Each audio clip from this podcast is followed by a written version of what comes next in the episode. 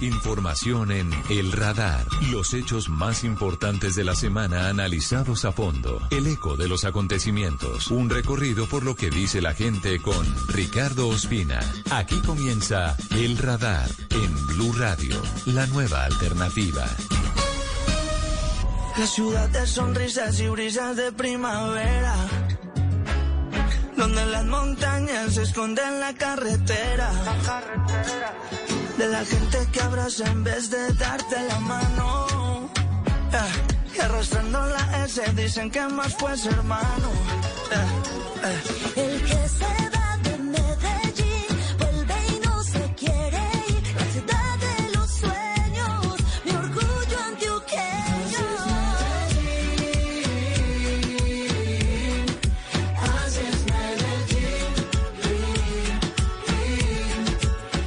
Un saludo a los oyentes de Blue Radio. Hoy es sábado, es un gusto acompañarlos como siempre al mediodía en el radar, en Blue Radio, en bluradio.com. Hoy termina el mes de julio, hoy es 30, comienza el mes de agosto. Estamos a una semana de la posesión presidencial de Gustavo Petro, pero hoy vamos a hablarles de la Feria de las Flores. Escuchamos la música de una de las festividades populares más importantes del país, los silleteros, Santa Elena y tantos y tantos recuerdos y tantas alegrías de una Medellín que mira hacia el futuro y por eso hoy le rendimos homenaje. Vamos a hablar en minutos de la viruela del mono, de esa de la que usted tanto ha escuchado en los últimos días. ¿Cuál es el verdadero riesgo? ¿Cuáles son las medidas que usted debe tomar? a continuación lo vamos a contar. Vamos a hablar de Santiago Cruz, del artista colombiano de su nuevo lanzamiento, hablaremos de la serie El Rey de Vicente Fernández y hablaremos también de educación, de una plataforma que se estrena y que será crucial para el cambio también de la educación, hablando de tecnología, de Mindspiria de Caracol Televisión. Bienvenidos, es un gusto acompañarlos en el radar en Blue Radio y en BlueRadio.com.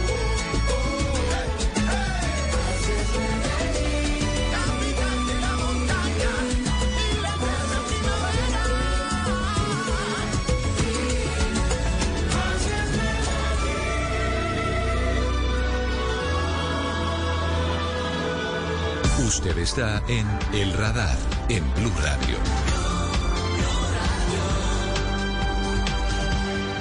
Hoy queremos hablarles en El Radar, en Blue Radio y en BlueRadio.com sobre la viruela del mono. Luego de que el Ministerio de Salud tomara la decisión de aumentar el nivel de alerta en el país.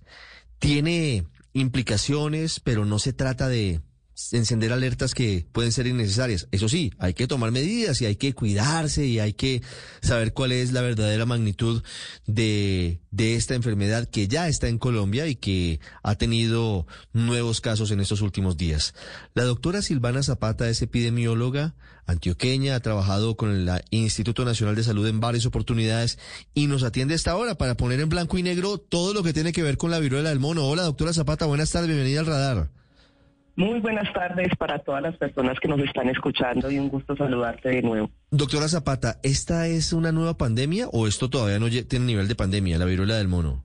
No, es, es importante que las, las personas sepan qué es un ESPI, que es lo que se llaman emergencia de salud pública de interés internacional, que lo que hace es avisarle a los países que hay una situación que puede afectarlos unos a otros y que necesitan trabajo colaborativo o que requieren acción internacional inmediata y trabajo conjunto.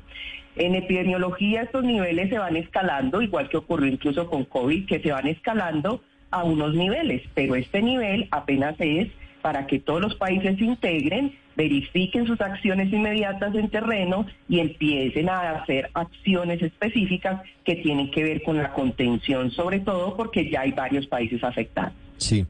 ¿Qué es la viruela del mono, doctora Zapata? Bueno, la viruela del mono es una zoonosis, pero ¿qué es eso de la zoonosis? Que viene de raíz de los animales, en este caso de los, de los del simio, ¿cierto? Que se da en 1958, pero se da en humanos específicamente en el año 1970. Y es, es causada específicamente por algo que se llama ortopoxvirus, ¿cierto? Que es que es donde se relaciona el virus específicamente y se transmitió y se identificó en humanos a partir del año 1970 y se transmite en humanos a través de contacto directo. esto es muy importante que se tenga en cuenta. ¿Qué es el contacto directo? Con el que se transmite el virus, doctora Zapata? contacto directo, muy buena pregunta. Entonces, es contacto piel con piel, cara con cara, boca con piel. Y también, por ejemplo, en este caso, tocar sábanas, toallas, ropa o objetos infectados por una persona que ya tiene los síntomas. Si, por ejemplo, una persona toma agua en el mismo vaso de una persona que tiene viruela del mono, ¿se podría contagiar? Es posible si, por ejemplo, todavía están, si las lesiones están todavía sin... Las personas que son, se infectan, voy a especificar muy bien esto aquí para que la gente lo sepa, eh, son aquellas personas que tienen las lesiones cubiertas de costras. Entonces, si, por ejemplo, la persona todavía tiene las lesiones cubiertas de costras y estas costras se han no se han caído y puede tener este tipo de objetos, puede todavía contagiar, porque yo no contagio solo hasta que estas costras se han caído y se ha generado una nueva capa debajo de mi piel. Entonces ahí tendría que tener mucho cuidado. Por eso se pide ese aislamiento tanto de los objetos que usa la persona infectada como también si todavía tiene las erupciones muy recientes. Sí, mire, me adelanté un poco y creo que es mi error, doctora Zapata. ¿Cuáles son los síntomas de la viruela del mono? los síntomas específicos eh, que pueden ocasionar son específicamente fiebre, eh, que los ganglios linfáticos se inflamen, puede tener dolor de cabeza, dolor muscular, muy poca energía y específicamente esa fiebre tiene, puede ser mayor a 38, a 38 grados centígrados y también luego aparecen una erupción de unas ampollas, que esas ampollas pueden ocurrir en la cara, en las manos, en la piel, en el cuerpo, en los ojos, en la boca, inclusive en áreas genitales. ¿Cuál es el periodo de aislamiento ideal para una persona que sea diagnosticada con la viruela del mono, doctora Zapata? Bueno, la ideal es que sea hasta 21 días, pero que la persona eh, ya no es contagiosa. Mira que el, tiempo es bastante largo hasta que las lesiones eh, tengan esa segunda costrica, se caiga la, primera costrica y luego tengamos la segunda. Entonces el tiempo máximo puede ser hasta 21 días, de tres, hasta tres semanas, ¿cierto? Pero eso puede variar dependiendo del paciente. ¿Cuál es la clave? Que si la persona tiene viruela del mono, cuando ya se le caigan sus primeras costras y luego tenga su, segunda costrica, posiblemente ahí ya no va a infectar a otros. Entonces ya sería también de manera individual, aunque hay un estándar hasta tres semanas específicamente. ¿Cómo se detecta la viruela del mono? ¿Cómo se hace el examen para saber si una persona tiene o no tiene la viruela del mono, doctora Silvana? Bueno, esa prueba específicamente se puede hacer en sangre, también se puede hacer en el hisopado directamente, específicamente en la erupción. Entonces es muy importante los síntomas, los síntomas de alerta. Entonces, ¿cómo, cómo tratar? Porque el diagnóstico de laboratorio puede dar incluso después de que yo ya tengo síntomas en donde ya puedo contagiar a otros. Entonces, ¿qué es lo importante? Identificar primero que ya sabemos que se da en diferentes países ya sabemos, tenemos que saber cuáles son los países en donde está presente. Pero además de eso, de dónde están los países presentes, eh, esos eventos que a veces también pueden ser algunos super propagadores, donde hay muchas multitudes.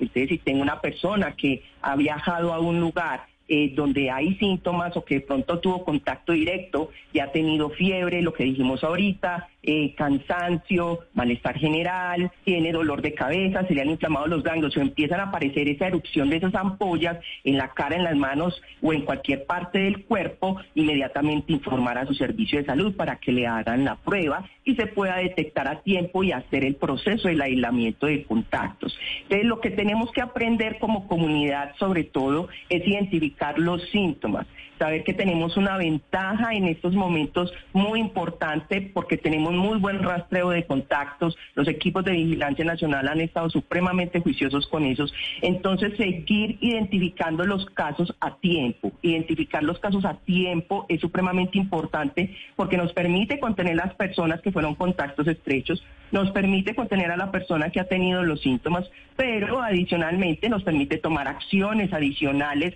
para evitar perder el rastreo de contactos y evitar el, el, comportamiento igual que nos pasó con COVID, que lo perdemos cuando ya se vuelve comunitario. Es decir, cuando ya no sabemos una persona con quién se contagió. Entonces, tenemos una ventaja y oportunidad muy grande y es tratar de eh, seguir conteniendo como lo estamos haciendo para evitar el contagio comunitario. ¿Qué tan alta es la posibilidad de que una persona con viruela del mono sufra complicaciones de salud? Tenemos un grupo, tenemos un grupo de riesgo que son los niños, las mujeres embarazadas y las personas inmunodeprimidas.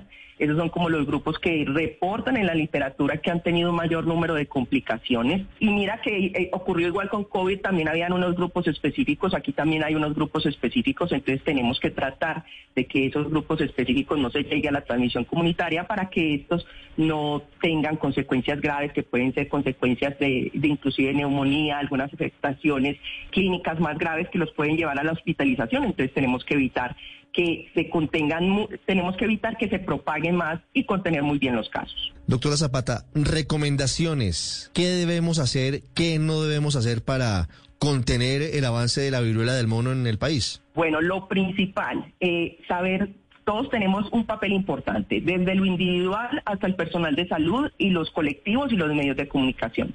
Por ejemplo, lo que tú estás haciendo es muy importante, que es informar a la comunidad qué es, cómo se transmite, cuáles son los síntomas que debo de tener en cuenta.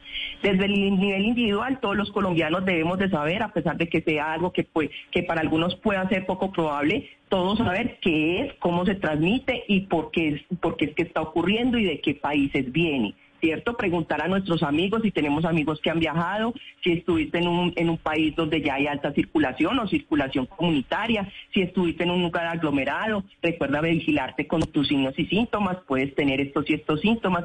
Tener muy buena higiene de manos siempre va a ser importantísimo eh, y preguntarle a la persona, por ejemplo, si yo estoy con ella y viajó, si tuvo contacto contacto estrecho. Aquí es muy importante ser muy abiertos y decirla contarle a la persona la verdad, la verdad de donde yo estuve, con quién estuve, sin estigmatizar. Pero conocer sobre la enfermedad, cómo se transmite y cómo cuidar a la familia y a los que estamos cercanos en caso de que haya una infección es muy importante. Y creo que lo que ustedes están haciendo hoy de informarle a las personas esto que yo les acabo de contar eh, nos permite tener más información porque una persona informada puede contener muy bien una enfermedad porque sabe qué hacer, cómo hacer y a dónde acudir en caso de ser necesario. Doctora Zapata, gracias y seguiremos hablando de la viruela del mono, por supuesto. Bueno, muchísimas gracias a ustedes y les deseo una feliz tarde. Usted está en el radar en Blue Radio.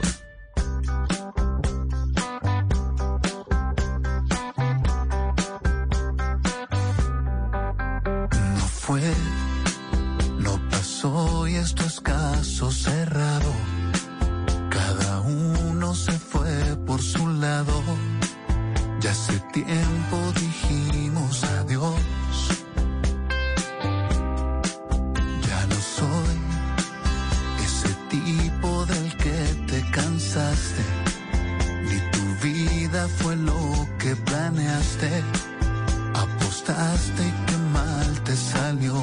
Porque yo te quise es el nombre de la canción que está lanzando. Ya no estamos hablando de los sencillos, ya no estamos hablando de lo que significaba en otras épocas eh, el mundo físico de, de los cassettes, de los CDs. Estamos en el mundo digital, pero es la nueva canción de Santiago Cruz, que es uno de los artistas queridos de la casa que siempre tenemos aquí en Blue Radio. Maestro, bienvenido, Blue. Muchas gracias, muy amable, gracias por la bienvenida. Eh, el, el, el, maestro, lo digo con todo agradecimiento y, y, y cariño, dejémoselo a, No, a, los que, a los que son de verdad. Eh, ¿Hace cuánto tiempo no tenía Santiago Cruz una canción eh, sencillo como este, como Porque yo te quise? Digamos que eh, la recepción que ha tenido porque yo te quise ha sido muy linda. Eh, y yo creo que hay una sensación de, de distancia que proviene de haber estado en tiempos de pandemia, porque nosotros sí en tiempos de pandemia sacamos música, pero en ese, pues uno no se veía, ¿no? Claro. Estamos ahí siempre con cosas virtuales y era, pues la comunicación era, era, era muy distinta. Pero ahora estamos muy contentos y muy orgullosos con la recepción que ha tenido porque yo te quise, la aceptación que ha tenido entre la gente, la conexión que se logró con, con el repertorio y con esa sensación de aquellas canciones. eh, así que estamos felices. ¿Cómo desembocó esa época de pandemia en Porque yo te quise? ¿Cuándo ve la luz Porque yo te quise? Porque yo te quise nace en febrero de este año. Eh, yo sentía que tenía las canciones para el disco, ¿cierto? Para este nuevo proyecto. Había escrito durante pandemia un montón de canciones Después seguí escribiendo porque yo por suerte he, he tratado de mantener el músculo del compositor en funcionamiento permanentemente. Eh, pero eh, empecé a trabajar en, el- en- en este nuevo disco. Es el noveno de mi carrera. Y yo sentía que tenía las canciones, ¿cierto? Pero el productor, Juan Pablo Vega, me dijo, ¿por qué no hacemos unas juntas a, a componer con gente? Y yo siempre he procurado escribir yo mis canciones. He tenido algunas coescrituras, pero digamos que el grueso de mi trabajo ha sido canciones escritas por mí 100%. Y estaba particularmente reacio a esas juntas de composición. Como que no quería. Sentía que el material estaba, ¿cierto? Que no faltaba nada, que estaba Exacto. listo. Por suerte, le hice caso a Vega, a regañadientes, pero le hice caso. Muy peleando conmigo mismo en un pulso de mi ego de decir, no, las canciones están, o no, haga caso a ver qué sale, ¿cierto? Por suerte hice caso. Y entonces una tarde nos juntamos en el estudio de Vega con Juan Pablo Villamil de Morat y empezamos a escribir una canción completamente distinta. ¿Cierto? Nos imaginamos una historia, tal, y empezamos a... La canción estaba chévere, pero ahí, y en un momento de descanso yo les dije, oiga, este año se cumplen 10 años de mi canción Desde Lejos, que es una de las canciones más importantes de mi repertorio. Sí. Eh, ¿Por qué no hacemos una continuación? ¿No? Inspirado un poquito, hay una película que a mí me encanta que se llama Antes del Amanecer, que es de Richard Linklater y es con Ethan Hawke y una chica francesa que se llama Julie Delpy, que es una película muy de conversación entre, entre los dos protagonistas que pasan una noche en Viena, ¿cierto?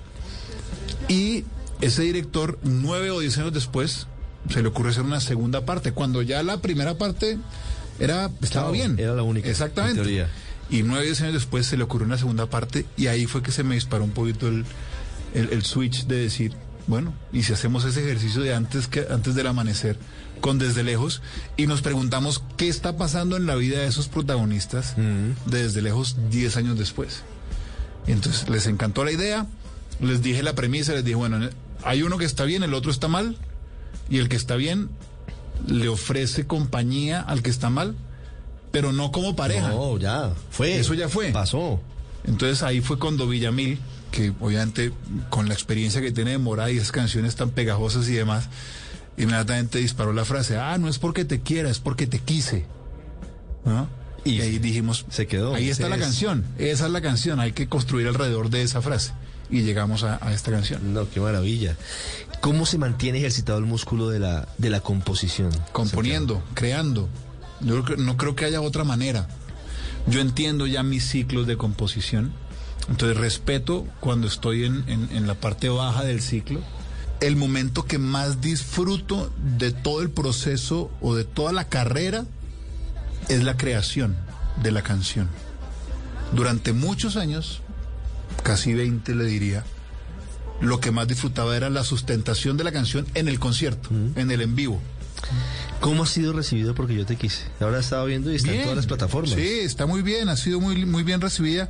Yo creo que eh, esa jugada, que digamos que no fue una jugada de marketing, sino una jugada narrativa, de conectarla con una canción tan entrañable para la gente que sigue lo que hago como desde lejos, funcionó muy bien.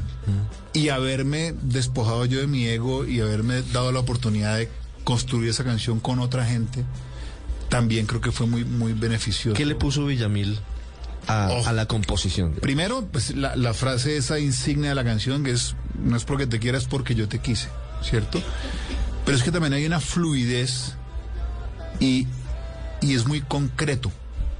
Villamil es muy concreto y Vega también. Entonces Vega ya arrancó rítmicamente con, con este espíritu medio pop country que tiene la canción, que creo que le vino muy bien y nos y además nos dictó el sonido de todo el disco, ¿cierto? Porque esta canción nos dictó el sonido de todo el disco, de todo lo que se viene. Santiago, eh, ¿cómo es ahora el, el, el- el momen- el momento de ponerse en escena? De ir hoy a, a un concierto después de la pandemia. ¿Qué tantos conciertos ha tenido? Porque esto ha sido de a pocos, ¿no? Esto De a es poco, sí. Paulatino, espacio, con precauciones. Esto, esto ha sido de a poco y, y no sé si tenemos como todavía el permiso, la libertad de emocionarnos y de sentir que sea de aquí en adelante así. Porque estamos viendo un retroceso, ¿no? Y entonces se habla ahora de otra cosa. Eh, no sé, como que ya, ya entendieron que así nos podían guardar y, y se van a agarrar de eso varias veces, yo creo. ¿Ah, sí? ¿Usted cree que Eh, yo, yo, yo. Ahora estamos que- con la viruela del mono, esperemos que esto no Sí, pero más. fíjese que yo, yo sí tengo una un lado conspiranoico. No sé si soy de los más, ¿cómo se dice? Eh, de los de, de los más eh, eh, estrictos o de los más conspiranoicos a, a fondo, pero sí creo que ahí hay cositas extrañas. Bueno, luego me cuenta sus teorías de la conspiración en torno a la pandemia, Santiago. ¿Cómo iba aquí? Ibagué es una ciudad con muchísimo potencial que yo creo que a nosotros mismos nos ha costado ver ese potencial. Yo en algún momento estuve viviendo allá recientemente cuando cuando mi esposa se entera que estaba embarazada de nuestro segundo hijo. Resolvimos irnos para Ibagué, ¿cierto? Una ciudad intermedia, cercana a Bogotá, con aeropuerto, con buena infraestructura. Buen y vividero. segundo, Buen- gran vividero, lindo clima. Y segundo, pues red de apoyo está mi mamá, mis tías y demás, ¿cierto? Estando allá, disfruté muchísimo de vivir allá. Logísticamente se me complicó por el tema del aeropuerto en aquel momento, porque cerraban permanentemente el aeropuerto. Era, era, un, era un lío. Pero me acuerdo que le insinué alguna vez a un a uno de los empresarios textiles de allá, que es un, es un, es un lado fuerte de nuestra economía regional. Dije, ¿por qué no hacemos una campaña donde los ibaguereños nos enamoremos de Ibagué de los ibaguereños? Pero le, le, le, le hablaba yo ese tipo de, hagamos uno de esos calcomanías de carro, como lo que se hizo en, hecho en Medellín, ¿se acuerda? En aquella época. sí. I love New York. Exactamente, que fuera yo también creo en Ibagué. Y a mí me parecía clave la palabra también, porque genera eso, genera comu- comunidad. Comunidad, sí. Y que usted esté manejando y que adelante haya un tipo con una Ah. que diga, yo, ah, este también, ¿cierto? Porque creo que nos falta eso, que el potencial es enorme de la ciudad. La pertenencia, el, el enamorarnos de nosotros mismos, lo vemos con el equipo, No, pues, ¿Cierto? por Dios, perdón. lo vemos con el equipo. Muy arriba en el fútbol colombiano, finalista, y se llena el Murillo Toro cuando... y nos cuesta juega que se llene el Murillo Toro. Sí, solamente cuando hay finales, usualmente.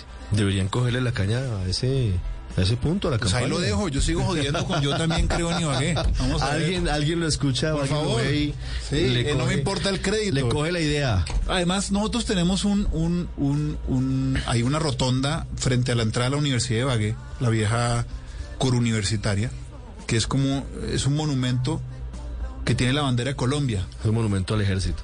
Ah, es que es al ejército, por eso no se puede cambiar. Porque si yo siempre pensé, ¿por qué no se pone la bandera de Ibagué ahí en lugar de la Pero de hay Colombia? otros sitios. Hay- Sí. Si ese no pudiera ser, hay También otros. hice campaña, me ha ido mal con mis campañas porque no me, han, no, me, han- no me han agarrado la caña en el asunto, pero también hice campaña cuando remodelaron el terminal del aeropuerto Perales. Sí. Yo proponía o propuse y el doctor Bocanegra en ese momento de la aeronáutica me, me agarró la caña y se alcanzó a avanzar harto en eso, salió de aeronáutica y no sé qué pasó con eso, pero yo propuse que el nuevo terminal le pusiera nombre músico. Estamos llegando a la capital musical, Musical, de Colombia. claro. Qué bacano que pase como pasa en el aeropuerto eh, eh, de New Orleans, que usted llega al aeropuerto Louis Armstrong, Louis Armstrong o que llega al aeropuerto de Río y llega al Antonio Carlos Jobim, o llega el, el de Liverpool, creo que se llama John Lennon, si no estoy mal, sí. ¿verdad? Qué bacano que usted llegara al aeropuerto Ibagué y llegar al aeropuerto Garzón y Collazos, o al aeropuerto Leonor Buenaventura de Valencia, o al aeropuerto Alberto Castilla. ¿no? O el aeropuerto Sil- Silva de Villalba. Yo sé que por navegación se tiene que mantener el Perales, así Sí. como el Dorado se mantiene el Dorado, pero es el aeropuerto Luis Carlos, Galán. Luis Carlos Galán. Sarmiento, ¿no? sí. Sarmiento, no, Luis Carlos Galán. eh, que pasar lo mismo en Ibagué. Y yo creo que yo sí creo que esos gestos son muy potentes en la cultura. Esos pequeños gestos que no me parece que sean muy complicados. En, lugar de, en lugar de que el aeropuerto se llame como un expresidente o como un general o algo así, pues que sea el aeropuerto de un músico, porque llegó a la capital musical de Colombia, Alberto Castilla, el compositor Alberto Castillo. del Bunde Del tolimense, del. Bunde de Castilla. Sí, señor. Maestro Santiago Cruz, terminamos con música como empezamos. Muchos éxitos. Como corresponde. Porque yo te quise. Muchos, Muchísimas muchos gracias. éxitos. Gracias por esta charla. Gracias, hombre.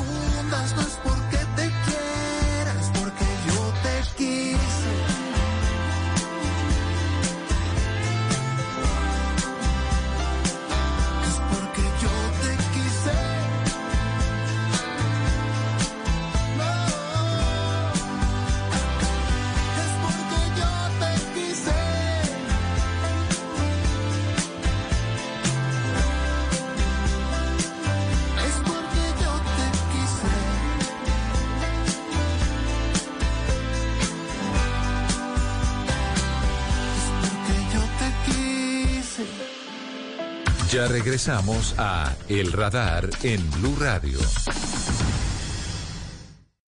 La historia de un rey que lo enfrentó todo hasta convertirse en el más grande. El rey Vicente Fernández. Gran estreno este miércoles después de La Voz Kids. Tú nos ves. Caracol TV. Volvemos con El Radar en Blue Radio. Esta semana que termina, la Justicia Especial para la Paz ha entregado varias novedades que tienen que ver sobre todo con el asesinato de civiles a manos de militares en los terribles falsos positivos.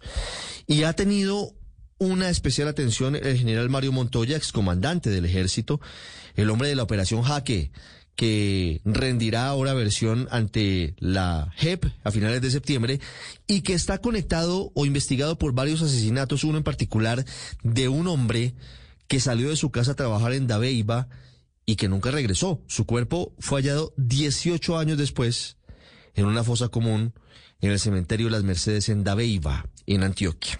Ese hilo conductor será clave para saber la verdad sobre los falsos positivos. Mateo Piñeros. Desde el año 1982 empezaron a registrar desapariciones forzadas en Dabeiba. El cementerio Las Mercedes se convirtió en el lugar donde los militares ocultaban los cuerpos de civiles inocentes que eran asesinados para ser presentados como bajas en combate. Muchos de ellos eran trasladados desde otras zonas del departamento de Antioquia, pero otros eran desmovilizados de diferentes grupos armados que se entregaban al ejército eran asesinados el sargento segundo William Capera. Todas las personas que dio la brigada móvil número 11 eran de Medellín, era cerca al terminal que hay mucho indigente sobre ese sector y consumidores de droga. Recuerdo la muerte del Señor porque fue el único Señor que nos bendijo antes de morir. Lo recuerdo porque se le arrodilló al soldado que lo iba a matar. Se le arrodilló y empezó a orar y lo dijo, los bendigo a pesar de lo que van a hacer. Entre 1997 y 2007 se presentaron al menos 46 casos de falsos positivos en Dabeiba. Esta práctica se convirtió en algo tan común que el que se negara o quisiera desvincularse podía pagar con su propia vida. En el año 2005 el subteniente Jesús Suárez Caro quiso apartarse de estos delitos, fue entonces cuando la misma tropa montó un combate ficticio con las FARC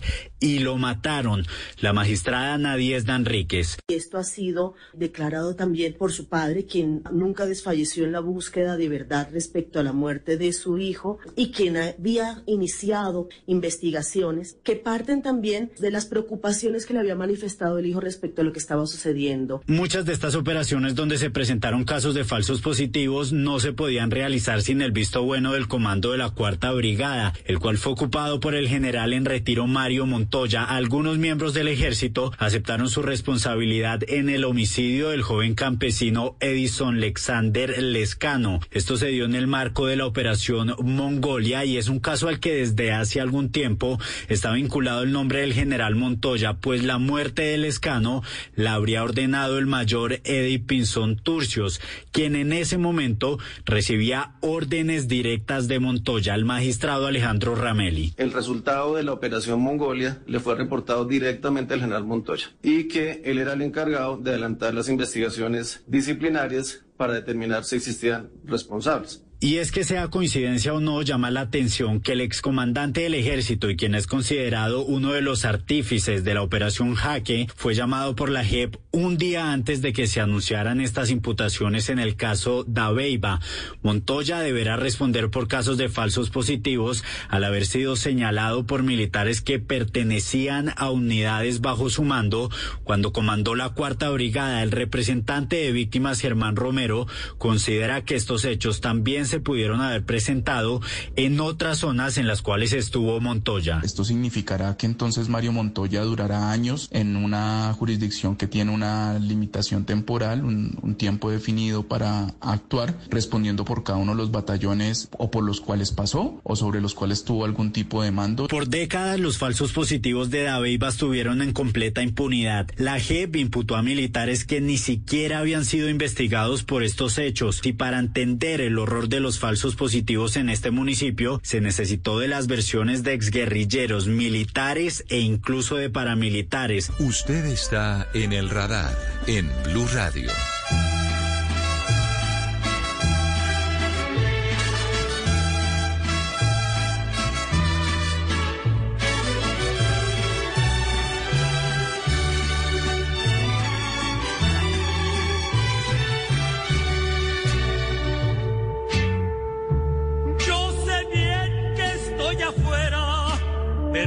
Que yo me muera, sé que tendrás que llorar. Si hay un ícono, si hay un personaje de la música popular latinoamericana que ha marcado a varias generaciones en Colombia, ese es Vicente Fernández, que recientemente falleció. El charro de Huentitán, el hombre que desde tantos y tantos elementos ha marcado nuestras vidas. Ahora es parte de lo que serán las noches del canal Caracol. El Rey es la serie que empieza justamente en ese momento a acompañar a los colombianos. Y viene la vida de Vicente Fernández en cuatro etapas, cuatro etapas cruciales. Y estamos con ustedes aquí en Blue Radio y también los tenemos aquí en nuestras plataformas digitales con uno de los intérpretes de eh, la etapa de la juventud del gran charro Vicente Fernández, Sebastián Dante, actor mexicano. Hola Sebastián, bienvenido a Blue Radio. Muchas gracias por abrirme las puertas y por el espacio. ¿Qué parte de la vida de Vicente Fernández interpreta usted en El Rey? Pues a mí me toca una etapa crucial, importante, que es en la que Vicente empieza a abrirse camino como cantante. Esto es en sus 20 años y no solo eh, tiene esta situación de, de luchar contra la profesión y con la profesión, sino que empieza a tener, pues, sus dramas familiares de la esposa, los hijos y como los hijos enfermos. Todo el drama está en esta etapa. Es la etapa en la que empieza a despegar la carrera de Vicente Fernández, pero sí tiene unas complicaciones personales que también marcan ese momento de la vida de, de- de Vicente. ¿Cómo se preparó Sebastián para, para esta parte de la historia? Porque son cuatro actores diferentes, lo repito, son cuatro etapas distintas. ¿Cómo se prepara para eh, personificar a Vicente en esa etapa en la que todavía no había alcanzado el nivel de superestrella? De la música latinoamericana y música global, pero sí empezaba a mostrarse como, como el reemplazo de los grandes charros mexicanos históricos de la música y de la cultura azteca. Así es. ah, decir cómo se prepara Sebastián Dante me parece pues un poco específico. A mí me gustaría hablar de cómo nos preparamos los cuatro Vicentes, porque fue un proceso eh, en conjunto. Fue no conjunto, ah, fue- no fue un proceso aislado. Tuvimos meses de trabajo con nuestra coach, con los directores, con el, segundo coach eh, asistente, en el que pues no solo estábamos nutriéndonos del material audiovisual, de las notas literarias, periodísticas, de las canciones, de estudiar la vida de Vicente, sino que estábamos nutriéndonos de nuestros compañeros. Es decir, eh, Khaled, que es Vicente Niño, nos nutría a nosotros como Vicentes jóvenes adultos o como al el adolescente Sebastián García nutría a Jaime y era pues nada, un- una convergencia de fuerzas, de pensamientos, de imaginario colectivo. En esa etapa en la que usted interpreta a Sebastián de Vicente Fernández, encuentra el amor que al final lo acompaña hasta sus últimos días. Así es. Doña Cuquita, Doña María del Refugio. ¿Qué parte de la historia significa esto? ¿Por qué es importante ese momento de encontrar a, a- a su compañera de vida, Vicente Fernández? Pues es crucial, es una mujer que fue crucial en el camino de Vicente, eh, una mujer incondicional en su amor, en su presencia, en su familia, pero es divertido porque mi parte de Vicente ya conocía a Cuquita, Vicente conoce a Cuquita desde hace muchos años, sin embargo, eh, en mi momento, Vicente reconecta con Cuquita y se reenamora. Y pues nada, se hace en esa pareja tan, tan importante mexicana, ¿no? ¿Cómo, ¿Cómo puede usted, Sebastián, invitar a los colombianos a, a ver el rey? Aquí, como le digo, y usted ya lo sabe, eh, Vicente Fernández es una de las grandes instituciones de la música y de la cultura popular. ¿Qué va a encontrar el público colombiano en el canal Caracol viendo el rey? Pues van a encontrar, más allá de la música que es bellísima, de espacios que son encantadores, de actores y personajes que ayudan a contar esta historia, van a encontrar la vida de un mexicano eh, que se antepuso a todas sus batallas, que luchó por sus sueños. Y esto no solo es un mexicano, es un latinoamericano con el cual nos podemos identificar, con el cual eh, pues podemos disfrutar esta idea de una persona que viene de abajo y que llega a lo más alto por su trabajo y su dedicación. Entonces van a encontrar esa- esa historia conmovedora de alguien que lucha por sus sueños. Y que cumple sus sueños a través de la lucha, a pesar de las dificultades. Sebastián Dante con nosotros. Sebastián, gracias. Y desde este momento estamos conectados con el rey en las pantallas del canal Caracol y atentos a todo lo que ocurra con la historia. Muchísimas gracias, no se lo pierdan. No tengo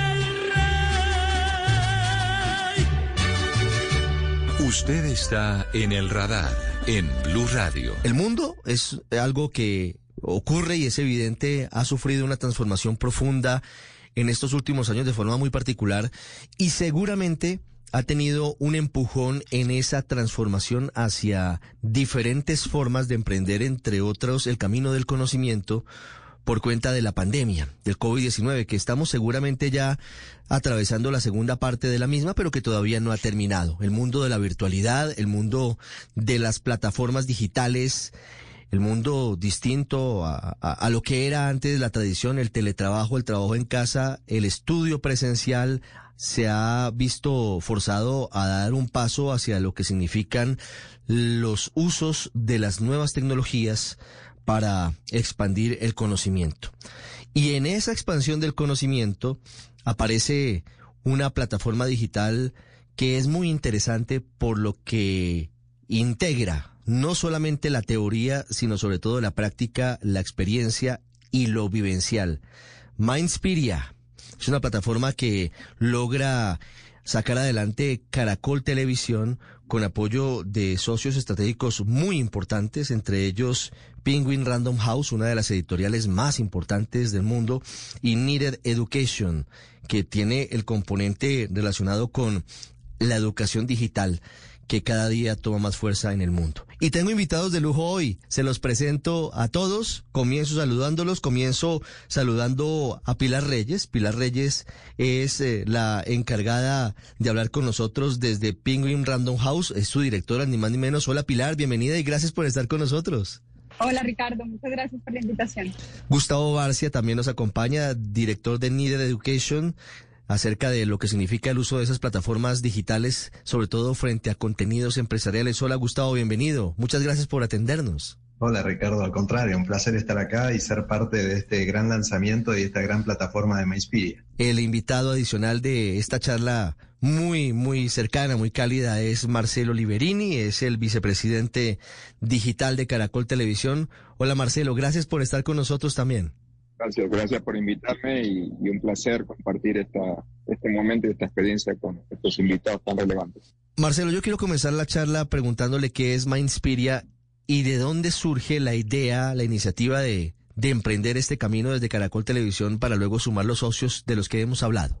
Caracol siempre ha sido muy innovador en todos sus emprendimientos, incluso en el negocio tradicional de un medio audiovisual y siempre hemos tenido esa aspiración de no solamente entretener e informar a la gente, sino participar en eh, la cultura, ¿sí? en la cultura del país, en la cultura de los ciudadanos colombianos. Y, en toda esa mezcla teníamos eh, la aspiración de tratar de emprender, de generar nuevos emprendimientos digitales y uno de los capítulos muy asociado a la cultura y a, la, y a lo que nosotros llamamos educación constante, educación permanente, tenía que ver con esto, ¿no? Con la, la, posibilidad de acercarnos a los ciudadanos con nuestra capacidad de comunicar, con el cariño que tiene la gente por, por nuestras marcas, de una manera ágil, pero con socios estratégicos de mucha relevancia, como en este caso Penguin Random House, todo lo que tiene que ver con la cultura, y eh, Needed en todo lo que tiene que ver con la capacitación permanente de management. ¿no? Entonces, a partir de eso decidimos crear este nuevo emprendimiento 100% digital, o por lo menos en esta instancia 100% digital, para acercar estos conocimientos a los colombianos. Y ahí nació el emprendimiento, de ahí nació nuestra plataforma y el modelo asociativo con Penguin Random House y con Needed.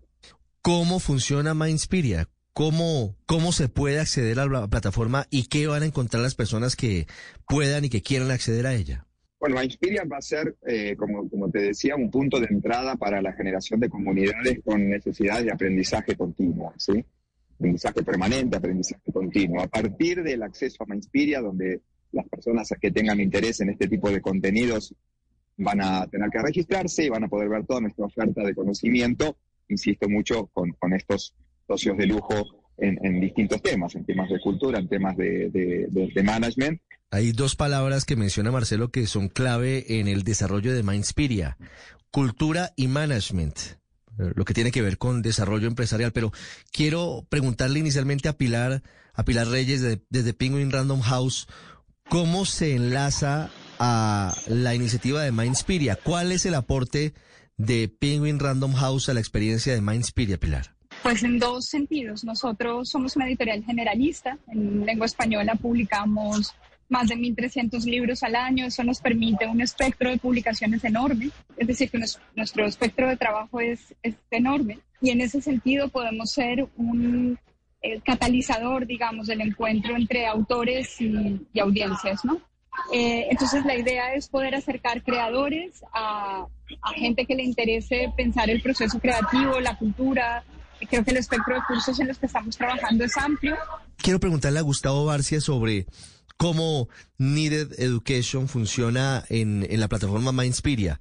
¿Cómo funciona, cómo desarrollan ese concepto de conectar expertos con expertos y avanzar hacia esa e, educación permanente, hacia esa formación permanente de la que tiene como espíritu Mindspiria, Gustavo? Esta gran iniciativa que se está lanzando hoy va un paso más allá, que es ayudar a las personas a mejorar y a transformarse. Esto lo están haciendo a través de estas grandes alianzas, Pilar que está sumando mucho del tema cultural eh, y ayudando a las personas a crecer intelectualmente y a desarrollarse desde un punto de vista personal.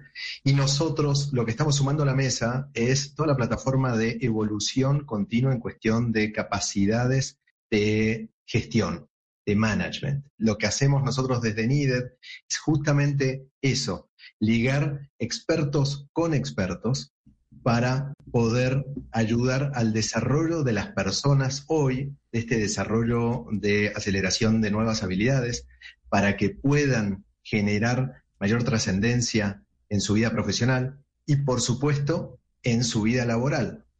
¿Qué hemos desarrollado? estos programas para que en muy poco tiempo puedan desarrollar habilidades específicas y se puedan implementar esas habilidades en el trabajo de la mano de los líderes del ecosistema digital de toda Latinoamérica, los directores de empresas nativas digitales como Google, Amazon, Facebook o compañías que ya se están transformando digitalmente y que con todo ese conocimiento de la mano de los expertos poder ayudar a otros expertos a seguir creciendo y desarrollándose. Así que eso es lo que estamos sumando a la mesa, la evolución continua de estas nuevas habilidades, que no es hoy, sino es a lo largo de toda nuestra vida profesional. ¿Cuándo estará al aire Mindspiria, Marcelo? ¿Tienen una fecha estimada para, para que comience a funcionar, eh, para que echemos a andar el barco?